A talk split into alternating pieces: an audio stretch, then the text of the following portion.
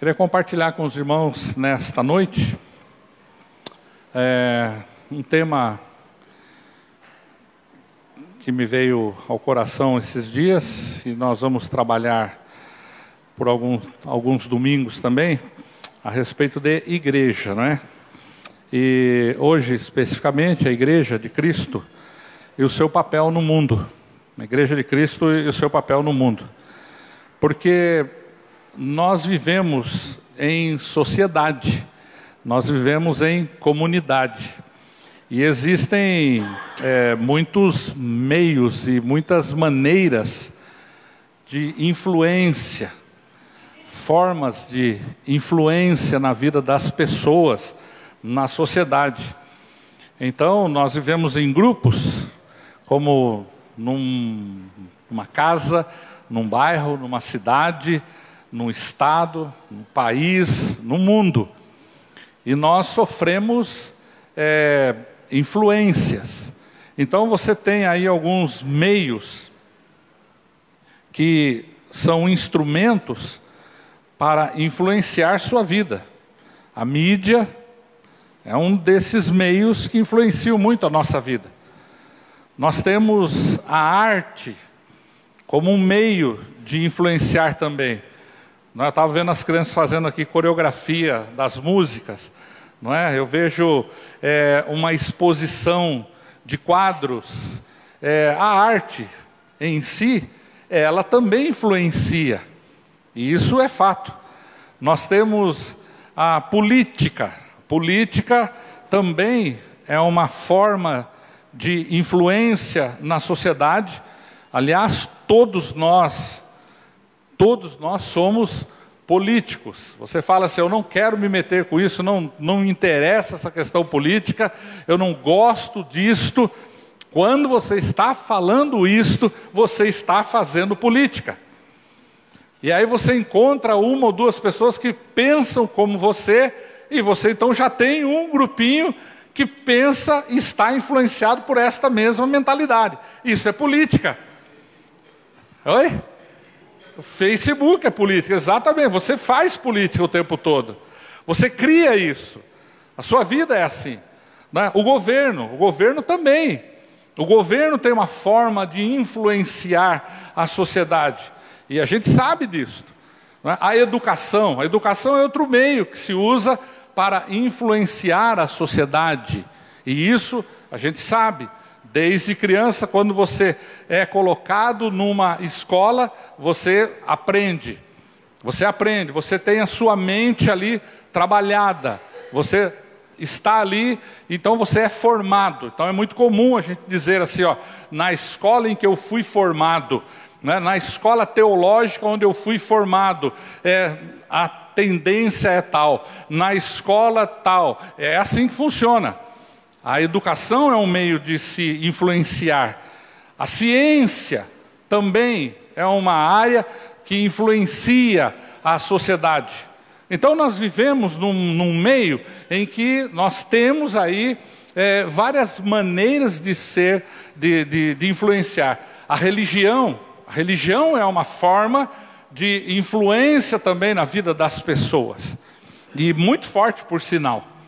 Né? Você vê, é, por exemplo, pensando no nosso meio, tá? quando você fala em cristianismo, quando você fala em cristianismo, que nasceu lá, lá no, no início lá, com Cristo, aí você olha para o cristianismo, quando você pega um, um dado do IBGE, por exemplo, você fala de cristianismo, gente, você olha e fala, não, mas isso aqui não é, isso aqui não é, isso aqui não é. Não, está ali né? essa forma de cristianismo. Aí você fica pensando, poxa vida, tem tanta coisa nesse meio, tem tanta coisa nesse meio, no meio evangélico especificamente. No meio evangélico especificamente, quantas igrejas existem? Quantas igrejas locais existem? Igrejas batistas, mais especificamente no nosso, fazendo um recorte na nossa tese aqui batista. Só aqui na nossa região são 56 igrejas. E aí a gente pensa, se você for agora lá no Marapé, qualquer outra igreja, você vai ver coisas diferentes. Por quê? Porque também é uma forma de influência, a maneira como nós somos, a maneira como nós praticamos as coisas. É assim. Você tem a, a maneira de influenciar e de ser influenciado. Outro, e um dos principais, é a família. A família está ali. Você passa e começa a sua vida e você começa a ser influenciado pelos seus pais. E ali começa a formação da sua vida. A grande influência maior da sua vida está ali. Grande parte das pessoas que hoje é, frequentam os consultórios psicológicos e psiquiátricos, eles vão buscar lá na raiz, começou lá dentro de casa. Começou lá dentro de casa. Da mesma forma, as pessoas que estão bem, está tudo em ordem com elas, está lá dentro de casa. Uma formação sólida. A família é um dos principais meios de influência para a formação de uma pessoa. Eu acho interessante isso. Né? Você, eu fui para uma faculdade em São Paulo com 18 anos de idade, eu chego lá, tem um pensionato com 30 homens, e o, do lado um pensionato feminino com 30 mulheres, e ali tinham pessoas de vários lugares. Tinha peruano, tinha chileno, tinha é, gente lá do norte, tinha gente do sul, tinha caipira como eu, tinha gente de tudo quanto é lugar ali. Sabe, impressionante. E como começar a viver numa comunidade ali de 30 pessoas, cada um com uma mentalidade diferente, culturas diferentes. Você traz uma bagagem. E essa bagagem você traz de casa. Você traz de casa. Então a família é forte influenciadora na vida das pessoas, sem dúvida nenhuma. E a gente via muito isso, estudava ali em frente à PUC em São Paulo. Em frente à PUC. E alguns faziam cursos na PUC também. E era interessante, um meio de influência. E alguns se enveredando por drogas e outros falavam assim: não, eu não quero saber disso. Porque eu aprendi na minha casa que não é assim. Ah, mas você está longe dos seus pais, seus pais moram longe. Tudo bem. Mas eu aprendi que não é assim. É dessa forma. Você é influenciado. Você tem a confiança de deixar o seu bebê crescer e ir embora. Né, professor Divas? Vai embora. Porque você sabe quem você formou. Aí ele vai para um outro país. Olha que coisa. Você tem a confiança de deixá-lo partir, porque você conhece, você sabe o, o nível, o grau de influência que você causou na vida dele. Bom, muito bem, são formas de influências na nossa vida, na vida da sociedade. Né? Então a gente está sendo bombardeado diariamente em todos os aspectos, por todas essas áreas, e temos mente, nós formamos da nossa mente aquilo que colhemos, aquilo que lemos, aquilo que ouvimos, tudo. Os nossos cinco sentidos são janelas de entrada para a nossa alma. Então, tudo aquilo que a gente vê, toca e ouve e sente, a gente está lá dentro. Contribui para a nossa formação. Mas a questão que eu quero focar é, fazendo um recorte mais profundo ainda na tese como igreja não é, de Cristo, e sua, o seu papel no mundo é a igreja. Igreja, nós aqui. Vamos pensar só na gente aqui. Só nós aqui, estamos aqui hoje. Qual é o grau de influência na sociedade? Fazendo um recorte mais profundo ainda. Olha para a sua vida como membro da igreja. Qual é o grau de influência que você tem ou causa na sociedade.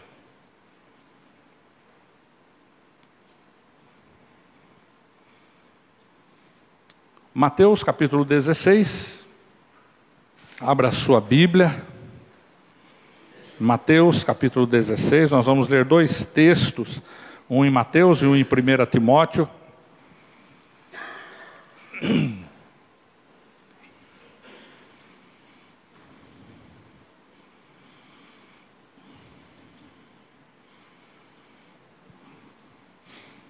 Mateus capítulo 16, versículo 13, a partir do versículo 13 até o versículo 19. Mateus 16, do versículo 13 até o versículo 19. Primeiro texto que nós vamos ler. Que está escrito assim: Quando Jesus chegou à região de Cesareia de Filipe, perguntou a seus discípulos, presta atenção. Por que, que eu pergunto num recorte mais profundo a respeito da sua vida? Eu, você. Qual é o grau de influência da sua vida na sociedade?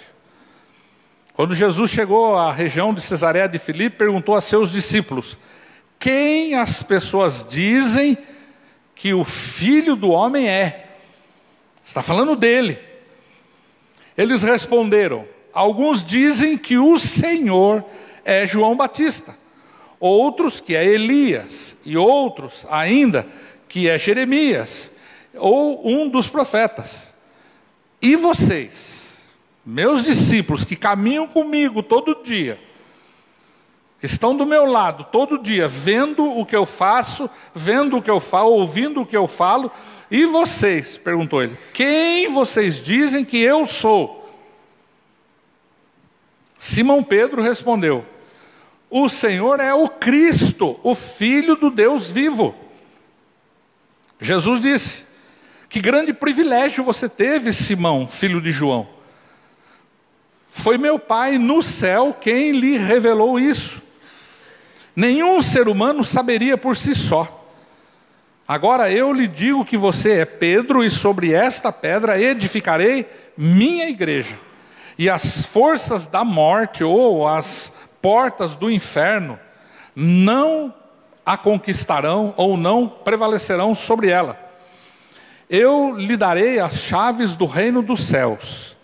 O que você ligar na terra terá sido ligado no céu, e o que você desligar na terra terá sido desligado no céu. Você entendeu? É coisa assim, você. Né? Influência. Quem as pessoas dizem que você é? Abra lá agora a primeira carta de Paulo a Timóteo. Capítulo 3. Primeira carta de Paulo a Timóteo, capítulo 3.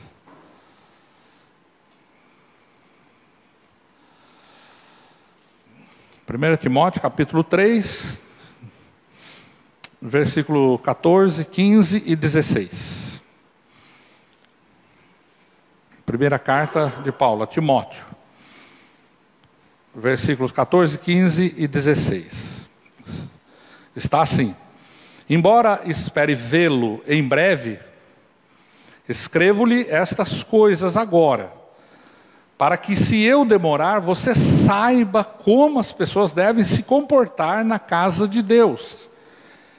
Ela é a igreja do Deus vivo, coluna e alicerce da verdade. É? Em algumas versões, coluna e baluarte da verdade. Sem dúvida, este é o grande segredo da nossa fé. Olha só que coisa maravilhosa. Sem dúvida, esse é o grande segredo da nossa fé. Cristo foi revelado em corpo humano, justificado pelo Espírito, visto por anjos, anunciado às nações, crido em todo o mundo e levado para o céu em glória. Olha que coisa mais extraordinária, está entendendo? Está captando, está entrando no seu coração? Que coisa mais profunda. Em poucas palavras, Paulo trata desde o nascimento de Jesus até a sua ida para o Pai. Esse é o Evangelho. Esse é o Evangelho. E aí, a, o bispo Robson Cavalcante, ele tem um livro, Igreja, Agência de Transformação Histórica. Né? Olha só que interessante. Esse bispo Robson Cavalcante é lá do Pernambuco, era, né, do Pernambuco, e é interessante o que ele escreve no seu livro Igreja, Agência de Transformação Histórica. No que concerne à igreja, nós acreditamos que ela veio para ser uma instituição. E seus componentes, seus componentes, agentes de transformação. Uma comunidade que não se intimida diante da forma, não a contempla simplesmente ou a reduz. Pelo contrário, ela toma este mundo como o escultor o mármore, está entendendo? E munida de um molde, de um projeto celestial, trabalha-o, ora recuperando formas, ora criando formas novas. A igreja tem liberdade para mexer com as pessoas. E esta sua, de, e esta sua destinação faz parte, sem dúvida, de seu ministério. Olha só, uma instituição composta por pessoas que tem em si um potencial de influência neste mundo. Como diz Paulo lá aos Romanos, né, capítulo 12, versículo 1 e 2, pessoas que não se não tomam forma deste mundo, mas elas vivem neste mundo, mas elas não tomam a forma deste mundo. Pelo contrário, da mesma forma que um escultor pega uma peça de mármore e transforma numa linda escultura, a igreja, uma instituição, seus componentes, membros desta igreja, eu, você, temos a liberdade, olha só, o país pode ter o seu regime fechado, pode ser o que for, nós temos uma liberdade que, como Paulo diz, é um grande segredo da fé, de moldar, moldar, talhar, trabalhar a vida das pessoas, porque é pelo exemplo, é pela maneira de ser, é por quem você é você influencia. Você está entendendo? E isso aqui é algo realmente muito profundo, muito é, exponencial para a nossa vida. De você compreender isso, de que você não está aqui agora e não está aí fora, inserido na sociedade, por acaso. Não. Você não trabalha lá onde você trabalha, que às vezes você reclama tanto do seu trabalho, você se queixa, você sabe, e fica lá, e mata a hora, e enrola, e você resmunga. Entenda, você não está ali por acaso. Porque você não é um acaso. Você é obra, você é uma pintura, você é uma escultura de Deus neste mundo. E Paulo diz lá aos Coríntios que nós somos como que cartas vivas, abertas e lidas por todos. As pessoas estão nos lendo. Spurgeon diz isso. Lá no século XIX, lá longe. Ele diz que nós somos a Bíblia que o mundo lê. Porque se você esperar que alguém lá fora fique lendo a Bíblia, ele não vai ler. Então nós somos a Bíblia que o mundo lê. Eu, você, e a leitura influencia. A leitura que eles fazem de nós influencia. Você está entendendo? Assim como você pega um livro qualquer e lê e fala, puxa, esse autor. Tem alguns autores que eu gosto demais. Tem alguns autores que eu tenho, por exemplo, quase todos os livros que eles editaram eu tenho. Eu pego, por exemplo, John Stott. Eu tudo dele que eu vejo é, é meu. John Piper, eu, ah, eu vou lá. Carson, eu vou lá atrás. Daniel Lemos Pinheiro, vou lá, compro tudo. É tudo. É bom, cara. Entendeu? Quero ver. Tem que ter na minha biblioteca.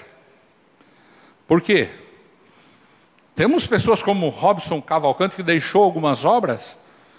Está cheio de gente aí, fera, que Deus usa e usou para deixar um legado que influencia, que é bom, que é legal.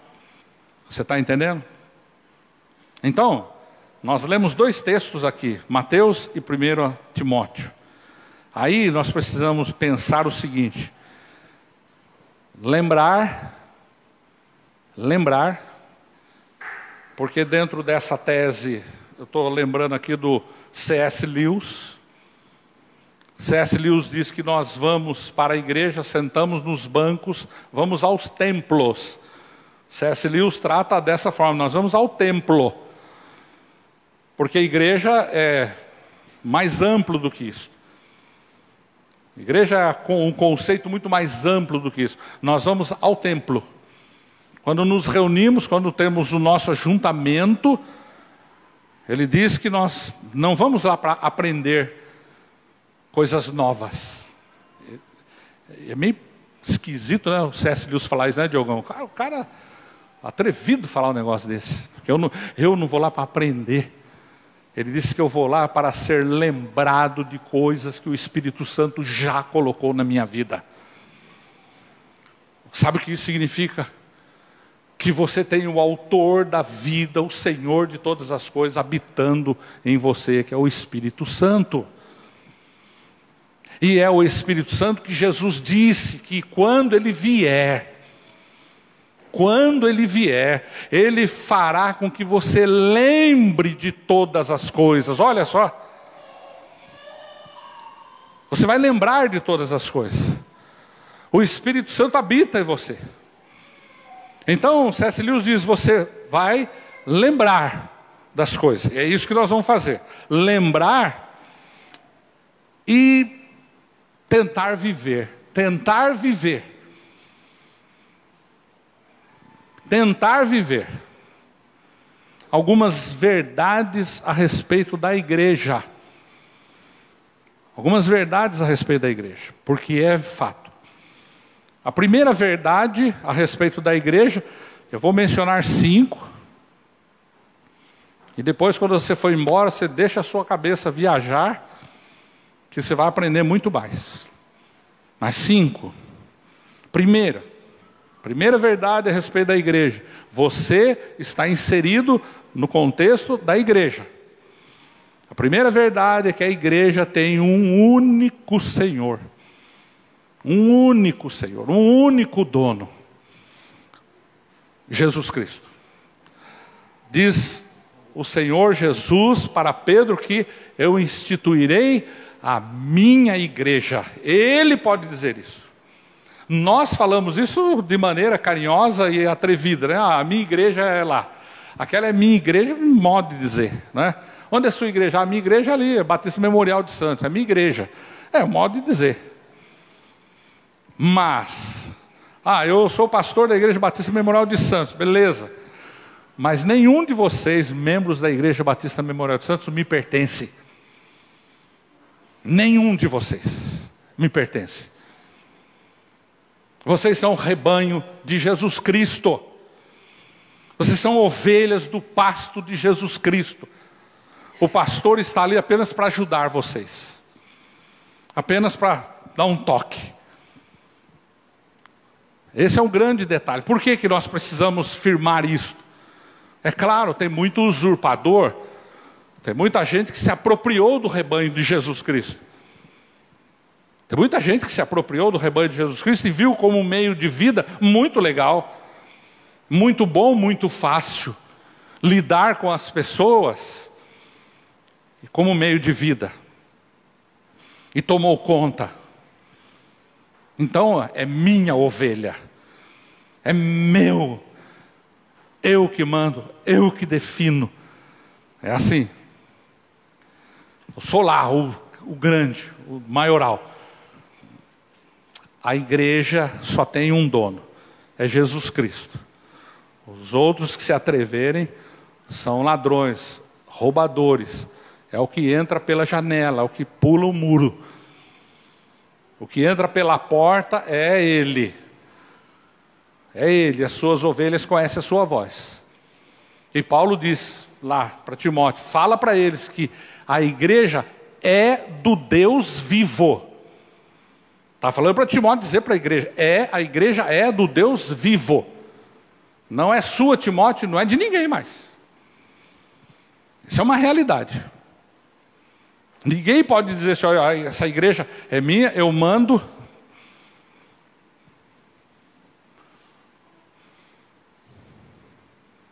Vocês pertencem a Jesus Cristo. Vocês são membros de uma comunidade, sim. Por uma questão de ordem, vocês devem respeito, vocês devem, sim, prestar contas. Por quê? Porque você influencia e aquilo que você faz afeta a vida de todo mundo. Aquilo que você faz afeta a vida de todo mundo, ou para bem ou para mal.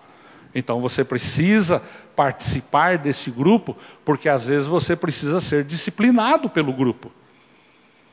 Você precisa ser corrigido pelo grupo, você precisa ser colocado na linha pelo grupo. Isso é fato. Ninguém racha o corpo de Cristo. Ninguém causa fissura no corpo de Cristo simplesmente e fica de boa. Porque a igreja é dele. Não se engane. A segunda verdade. A segunda verdade é que a igreja ela está inserida na sociedade para refletir a luz de Cristo. De Cristo. E o, sabe o que é interessante? Lá em Mateus capítulo 5, quando Jesus fala: Vocês são a luz do mundo, sal da terra. Gente, muito simples. A lua reflete a luminosidade de quem? Hã? Vocês que estudaram, sabem. Da onde? Do sol. A lua brilha. É maravilhoso. E Jesus diz: vocês são a luz do mundo. Por quê? Porque vocês refletem a luz de Jesus Cristo. Ele. Ele aquece a sua vida. Ele ilumina a sua vida. Ele lança a luz na sua vida e você reflete a luz de Jesus Cristo. Ou seja, Jesus Cristo vive a vida dele através de você. Entenda isto. Entenda isto. Ou ele quer fazer isso. Se é que ele não está fazendo, ele quer fazer isto. Viver a vida dele através de você. Então a igreja deve refletir a luz de Jesus Cristo na sociedade. Hoje de manhã nós falamos o quê? Do nosso tema que nós vamos abordar aqui a partir do dia 12, não é isso? Lugar onde se imita Cristo. Essa é a ideia do Diogão, viu? É lugar onde se imita Cristo. É isso, Diogão? Acertei, né? Tá bom. Lugar onde se imita Cristo. É isso. Porque eu estou aqui nesse mundo, é para isso. É para isso, para refletir a luz dele, dele, dele. Hum, de ninguém mais. Terceira, terceira verdade. Muito lindo isso. A igreja deve prevalecer e perseverar prevalecer e perseverar diante deste mundo tenebroso. Tenebroso. Jesus diz que nem as forças da morte, ou nem a porta do inferno, pode prevalecer. Paulo trata lá no capítulo 3 de Timóteo, que nós lemos, como a igreja como coluna. Coluna Está aí, coluna. Isso aqui é coluna. Sabe por que, que nós pudemos construir lá em cima? Para aguentar peso lá em cima? Porque tem coluna. Tem coluna.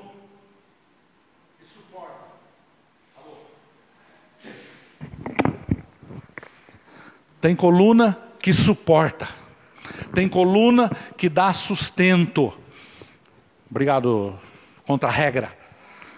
E é isso. Jesus diz: nem a porta do inferno pode prevalecer contra, nem as forças da morte podem prevalecer contra. Sabe por quê? Porque o pior inimigo que nós temos que enfrentar na vida e vamos enfrentar é a morte. E a Bíblia diz que é o último inimigo que nós temos que vencer. A pior coisa que pode acontecer com alguém é a morte. Jesus fala disso, para eu não temer homem algum, para não temer as coisas, para eu não temer. Sabe por quê? Porque o pior que pode acontecer, obrigado, meu jovem. O pior que pode acontecer com você é morrer. É isso. Mas capítulo 15 de 1 Coríntios, o apóstolo Paulo faz uma pergunta: Onde está, ó morte, a tua vitória? Onde está, ó morte, a tua vitória? Você pensa que você venceu, vem o Senhor Jesus e ressuscita. É isso que vai acontecer conosco. Um dia nós ressuscitaremos para a vida eterna. Da mesma forma que Jesus Cristo está vivo, ressuscitou dos mortos. Então a igreja, a igreja deve prevalecer, permanecer diante deste mundo tenebroso. Problemas virão? Claro que virão. Dificuldades virão? É óbvio que virão. Oh, sem dúvida. Perseguições em alguns lugares, isso é comum. Aqui também pode acontecer? Claro que pode acontecer. Sem problema nenhum. Porque não é isso, não é uma cela de prisão que vai impedir. E Paulo já deixou muito claro isso quando nós estudamos aqui Filipenses. Ele estava lá preso e nisso não impediu que ele continuasse falando. Porque dentro daquela cela de prisão, ele evangelizou toda a guarda pretoriana, de 800 a mil soldados romanos ele evangelizou. Sem falar nos outros que iam lá visitá-lo, ele evangelizou. Então isso não é problema. Isso não tem dificuldade nenhuma.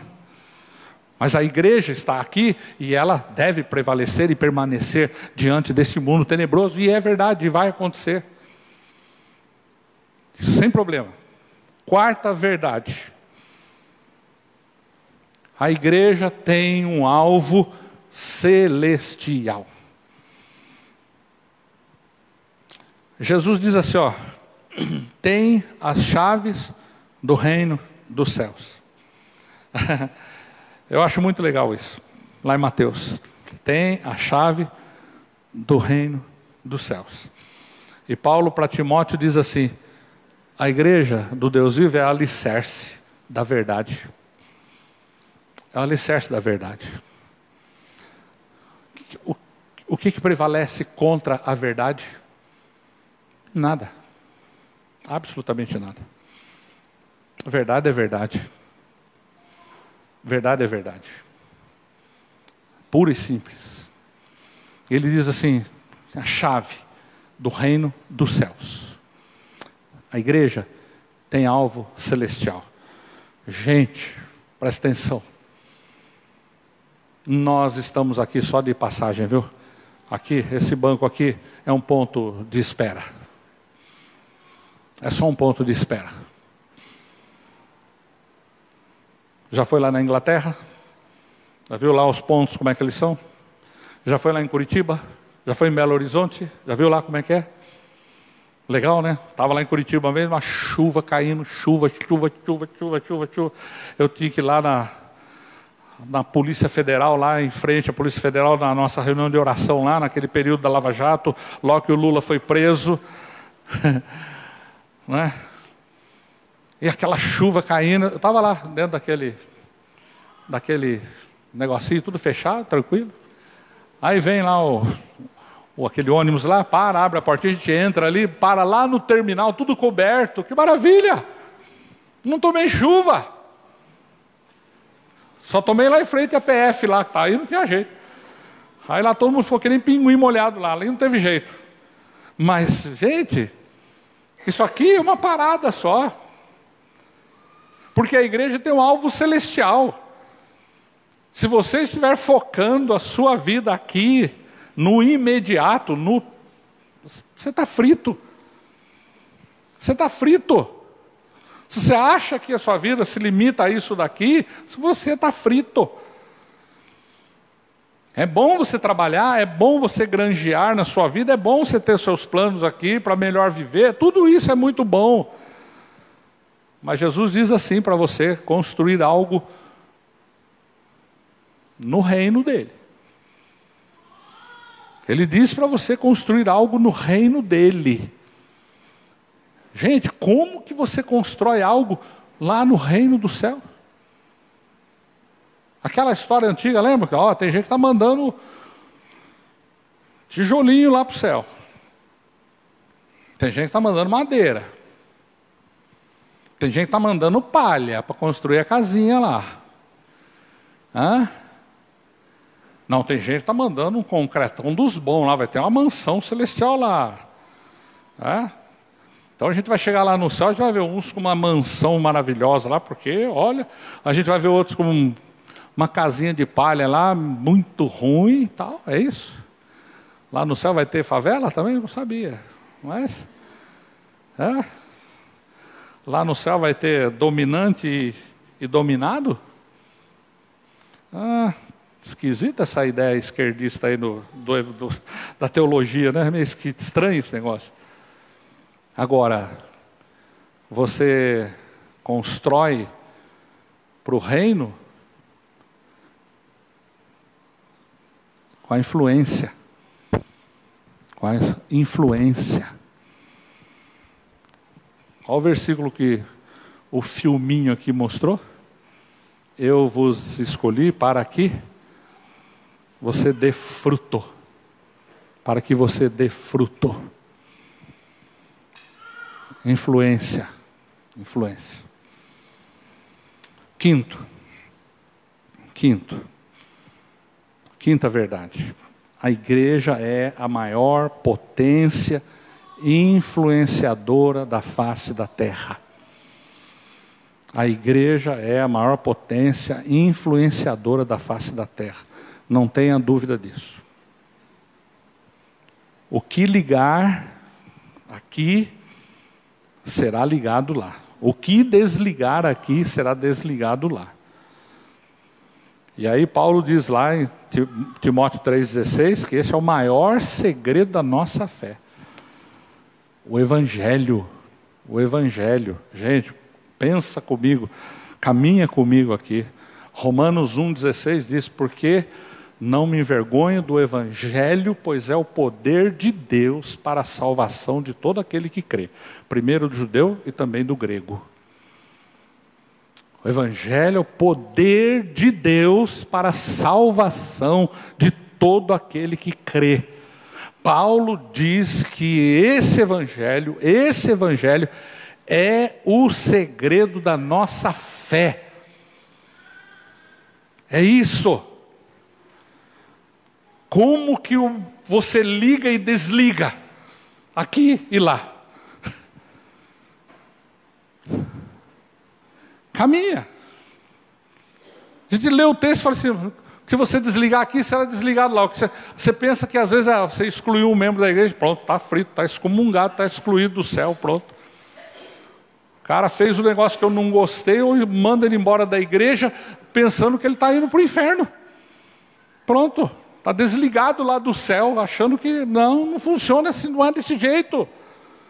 Não é nada disso. De que se trata? Não é nada disso que se trata ali. O que se trata ali, do que Jesus está dizendo, instituirei a minha igreja. E nem a porta do inferno prevalecerá contra ela, e você tem a chave do reino. O que você ligar aqui será desligar lá, o que você desligar será. Isso é o poder influenciador do Evangelho, que é o poder de Deus para a salvação de todo aquele que crê. Paulo faz essa dissertação lá em Romanos. Como crerão se não há quem pregue? De quem é a responsabilidade de pregar? Já que a fé vem pelo ouvir e ouvir da palavra, de quem é a responsabilidade de pregar? De quem conhece a palavra. É minha, é sua. Você está entendendo? Você está acompanhando o pensamento? A responsabilidade é minha, é sua, é o poder influenciador da terra. Se eu prego a palavra, a pessoa ouve, tem fé em Cristo, Jesus bota o nome dela no livro da vida. Tá ligado? Tá ligado? Se eu não prego, se eu sou negligente, se eu vivo de maneira negligente, a minha influência é péssima, eu vou responder por isso. Pessoa não ouviu, a pessoa não não foi ligada. Porque eu não fiz aquilo que eu tinha que ter feito. A chave estava comigo. A chave estava comigo. Eu tinha a chave para abrir e não abri. Eu tinha a chave e não usei a chave. Pus no bolso a chave e fui viver a minha vida.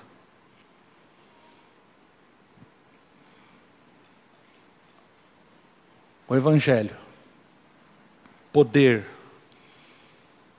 para salvar quem ouve. A igreja é a maior potência influenciadora deste mundo. Aqui na cidade de Santos, em qualquer lugar desse planeta, é pelo ouvir. Ouvir. Ela ouve, a pessoa ouve o que você fala. O que você fala.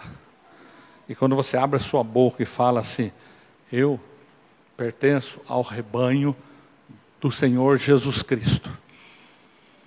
Eu sou dele. Eu não sou desse mundo. Estou aqui de passagem. Se você quiser ir comigo, vem para o mesmo ponto que eu, porque é lá que o ônibus vai passar.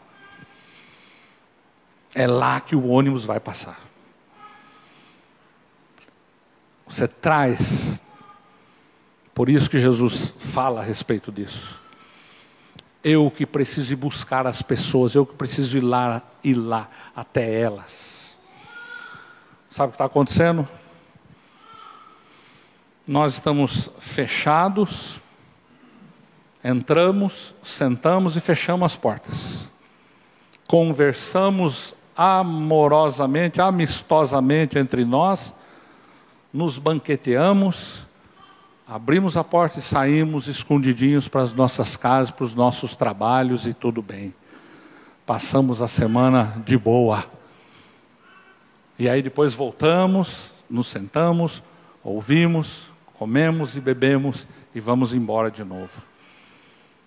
E a chave está no nosso bolso e a gente não usa a chave.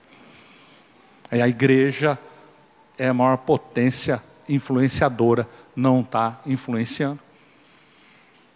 Não está influenciando.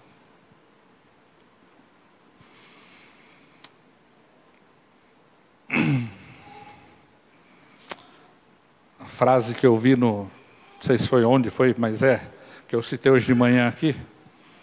Se você fosse acusado de ser cristão, muito bem elaborada essa frase, viu? Não sei quem escreveu.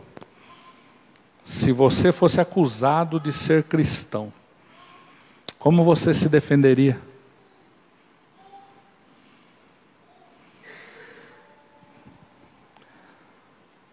Como você se defenderia? Você agora está sendo acusado de ser cristão.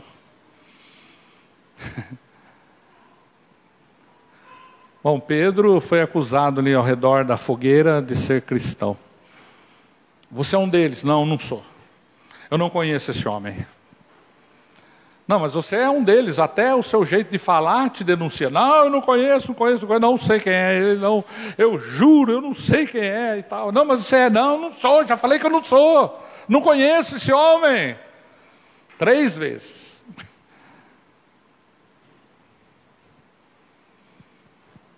Se você fosse acusado de ser cristão, como que você se defenderia? O que você tem feito? O que você tem feito como membro da igreja para influenciar o mundo? Você pode dizer assim, ó, puxa vida, eu estou cheio de problema, eu ando muito cansado, eu ando tão esgotado, minha vida está tão no bagaço, é isso? Eu não tenho tempo, estou, sabe, estou precisando, não dá. É isso que está impedindo você de influenciar as pessoas? De que maneira você tem vivido o segredo da fé? Que Paulo diz aqui. O segredo da nossa fé. O Evangelho, Jesus Cristo veio a esse mundo, viveu uma vida perfeita, morreu pelos nossos pecados, ressuscitou ao terceiro dia e voltou para o Pai. E vai voltar para nos buscar. Como é que você tem vivido o segredo da sua fé? O seu exemplo de vida pode ser usado para influenciar as pessoas? São coisas simples que a gente precisa pensar e refletir. A igreja e seu papel no mundo, pensando que a igreja é composta por pessoas. Eu, você, não é? Aí não fica pensando lá nos Estados Unidos, nem na, na China, não. Começa pensando aqui. Começa pensando aqui no seu dia a dia, amanhã. Onde você vai amanhã cedo? Com quem você vai conversar amanhã, na classe, lá na escola, seu local de trabalho, as pessoas com quem você vai conviver amanhã. Não é? é simples assim. Quem sabe você tem uma outra visão do seu trabalho, da sua escola, da sua vizinhança, sabendo que você está ali para influenciar essas pessoas para o reino de Deus para o reino de Deus. Olha que maravilha. Que alegria, hein? Ter aquele vizinho chato lá, hein? Que alegria ter aquele chefe xarope da cabeça. Que alegria ter aquelas pessoas lá que você quer esganar. Pensa nisso. Você não está ali por acaso, não. Que Deus abençoe muito sua vida, viu? Vamos orar.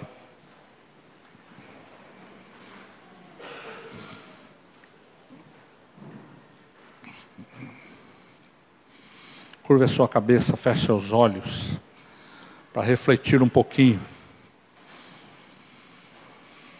Só alguns minutos de reflexão.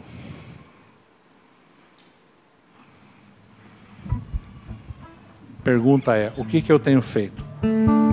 Que, que eu tenho feito para influenciar as pessoas que me cercam para o reino de Deus? O que, que eu tenho feito? Como eu tenho vivido para influenciar as pessoas para o reino de Deus? Aí você passa a semana pensando nisso, cada pessoa com quem você conversar cada vida que Deus permitir que você toque essa semana. Que seja um toque santo, que seja uma conversa recheada da chave que está no seu bolso, a chave do reino. Quando você estiver quase saindo da linha, põe a mão no bolso, toca na chave que está lá. Você tem a chave do reino. Você precisa usar.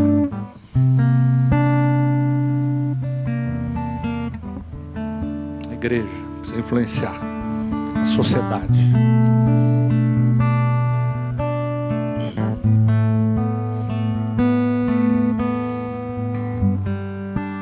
Nosso Pai Celestial, nós somos família do Senhor somos gratos, ó Deus, porque fomos alcançados pelo poder do Evangelho. Nós somos gratos de todo o nosso coração, porque o Senhor nos abençoou com toda sorte de bênçãos espirituais nas regiões celestiais em Cristo.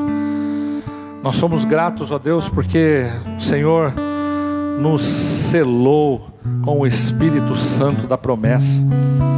Somos gratos a Deus porque estamos inseridos aqui nesta sociedade. Somos gratos porque o Senhor, o Rei da Glória, o Senhor dos Senhores, o dono de tudo, nos dá o privilégio de sermos instrumentos para influenciar esta sociedade. O Senhor colocou cada um de nós aqui, cada lugar, cada setor da sociedade pessoas que estão espalhadas por esse lugar, e o Senhor colocou cada um de nós para chegar até essas pessoas.